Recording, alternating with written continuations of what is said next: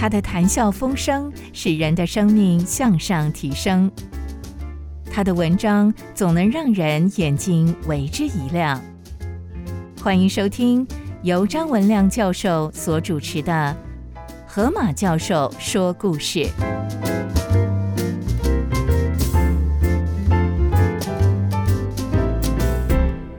各位听众好，我是张文亮教授。底下我要为各位分享克难苦学的花生博士科威尔的故事。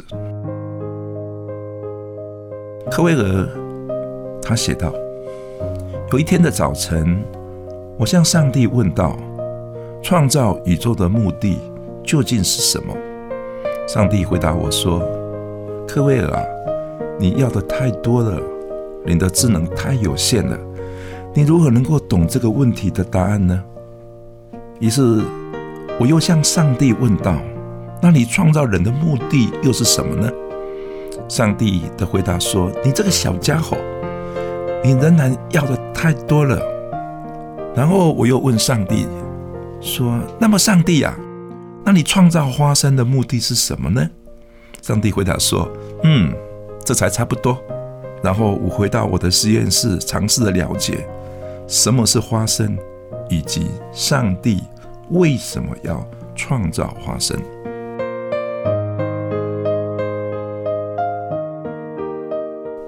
George Washington Carver，我们叫科威尔，是普世非常杰出的植物学家，美国的阿拉巴马州塔斯积极技术学院，我们叫 Truckee Institute 的教授。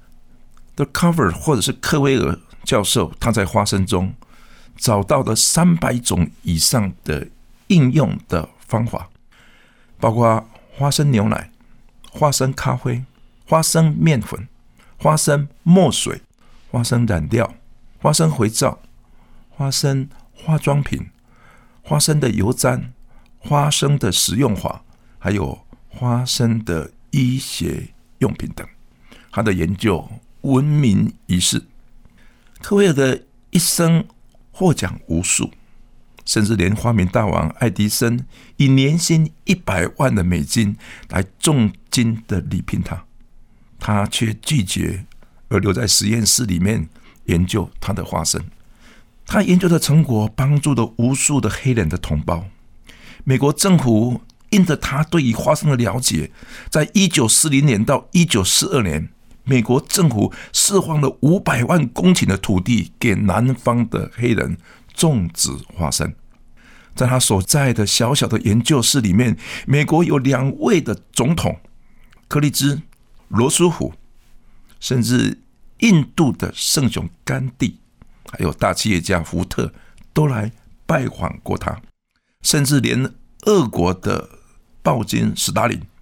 都邀请他担任俄国的农业部长，他全部拒绝。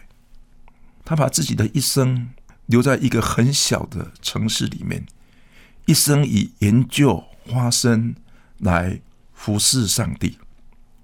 George Washington Carver 科威尔生于一八六四年，在美国密苏里州的钻石重镇 （The Diamond Grove，他的父母是黑奴。他在科威尔的家中工作，从小他就是一个孤儿，因为他的父亲病死，母亲在一个寒冷的黑夜里面被不法之徒给抓走了，从此音讯全无。由于他是在科威尔夫妇的照顾之下，因此科威尔就成为他的姓。科威尔从小就没有父母亲的照顾，而且体弱多病，又矮又瘦。他连讲话都是结结巴巴的，他的声调很高，而且刺耳，别的小孩笑他是没有人要的鹦鹉。可怜的科威尔从小就体会什么叫做没有人要的痛苦。他童年大部分的时间是独自一个人在森林中散步，渐渐的，他爱上了森林里的花草树。特威尔在森林当中有一个小小的花圃，把城里没有人要的花草搬到他的花园中，仔细的再种一次，培养它们长大。不久，城里人都知道森林中有一间花草的医院。曾经有个伐木的工人看到那里有一片盛开的花朵，是一个黑人的小孩用脸贴着花瓣对花在讲话。伐木的工人问这七岁的孩子：“怎么能够种出这么美丽的花朵呢？”科威尔天真的转动他的大眼珠说：“因为，因为我爱我的玩伴啊。”科威尔越来越想念书，好能够有识字以知道花草的知识。但是城里没有学校给黑人念书。他听说十公里外有一个叫做尼尔修城，城里面有一个小学是可以给黑人读书的。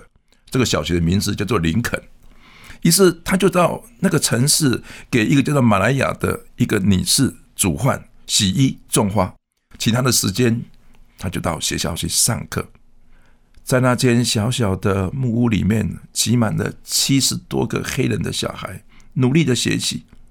科威尔在十岁的那一年，终于会写自己的名字，叫做 George 乔治。虽然到礼拜天的时候，学校并没有需要上课，但是科威尔一直想说，是不是可以学校一直上课？他很想上课。所以在礼拜天的时候，他就在城里面走来走去。忽然间，他看到有一间很大的房子，里面坐了好多的人。有个人站在台上，对坐的人在讲话，好像是在上课一样。他不好意思进去，就偷偷的坐在门口的台阶上听。大家一散会，他就迅速的溜走。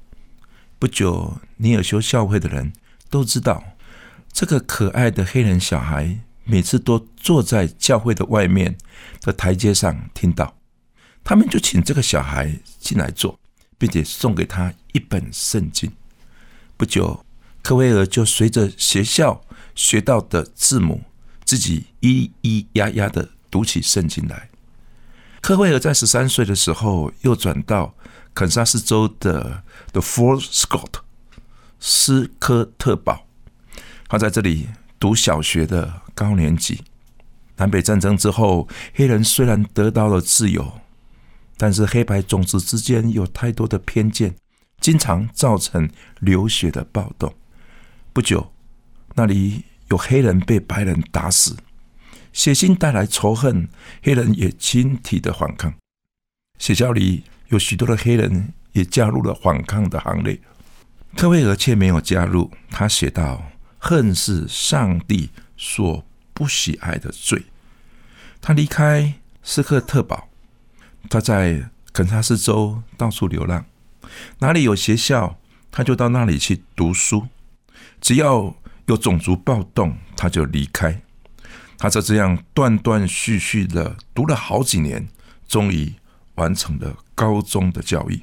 为了念书，他几乎什么零工都做。包括当过厨子、马夫、洗衣工人、割麦的农夫、信差、铁工。等他要申请大学的时候，因为他是黑人，没有任何的大学要收他。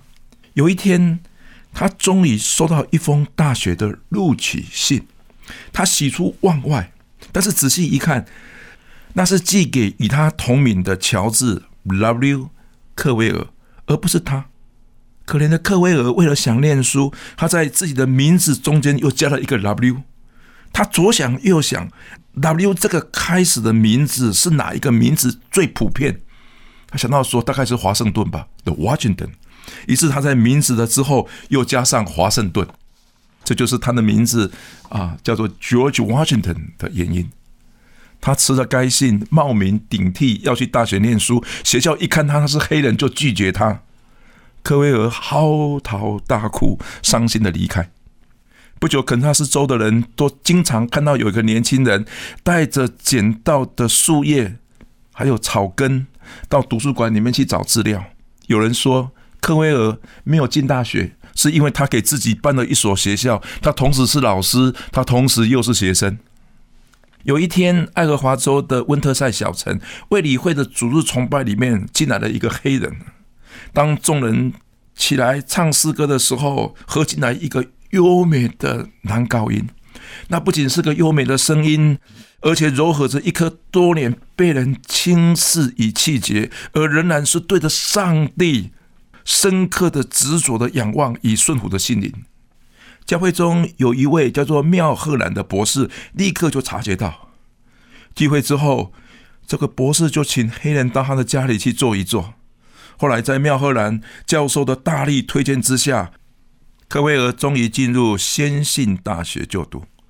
当他读大学一年级的时候，他已经三十岁了。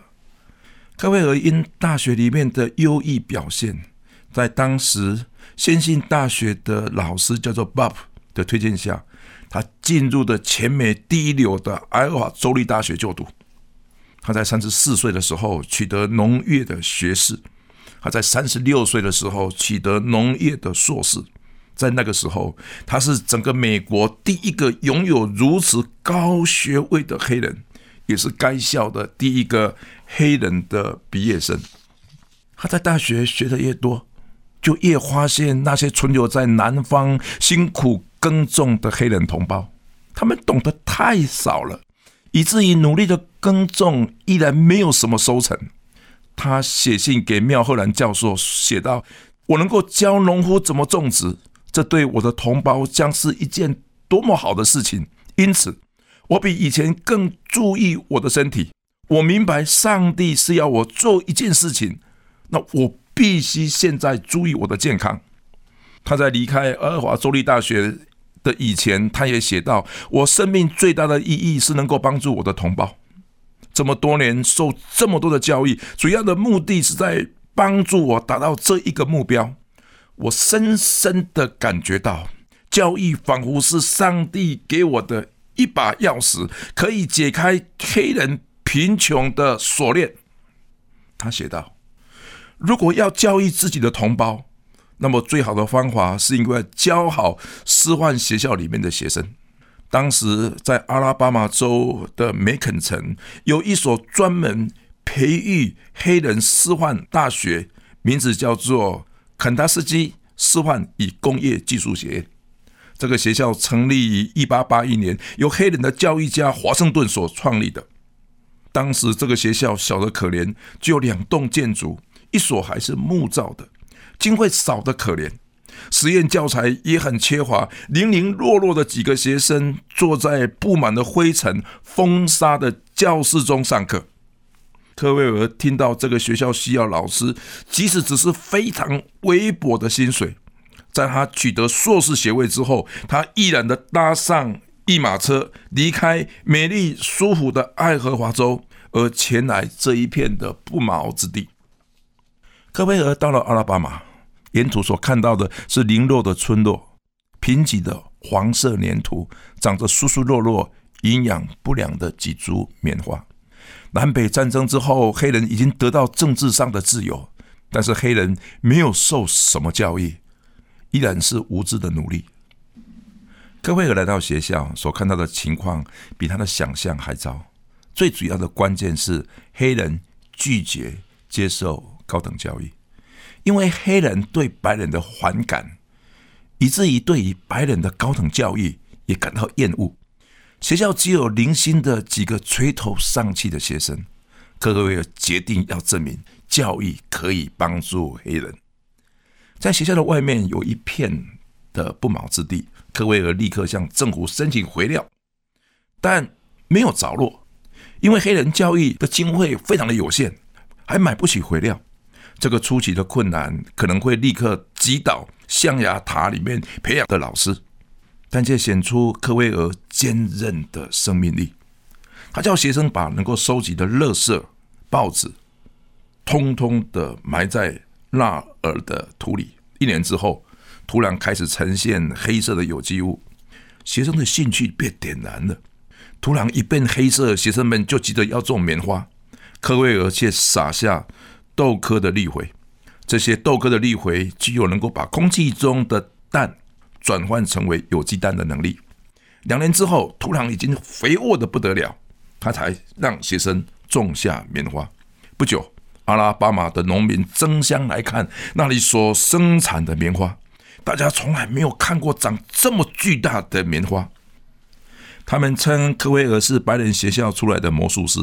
大批的学生开始涌进学校，可是科威尔心里很清楚，他也必须是为福音的缘故埋进去，日后才能够有丰盛的收成。他每天除了上课之外，他也带领学生一起读圣经。不久，科威尔在花生上杰出的研究，使得南方的黑人纷纷的改种花生，花生也比较适合南方的土壤。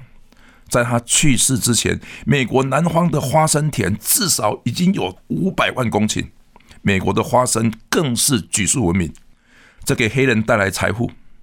学校也成为培养黑人知识分子的领袖中心。科威尔的杰出成就也曾经受到不少的批评，许多白人的科学家嫉妒一个黑人怎么会有这么好的成就。就攻击他不该在科学的文章上，竟然他将荣耀归给上帝。科威尔也不花时间去回答这些批评，他依然我行我素，继续在演讲上宣称他的研究的成果是来自于上帝给他的感动。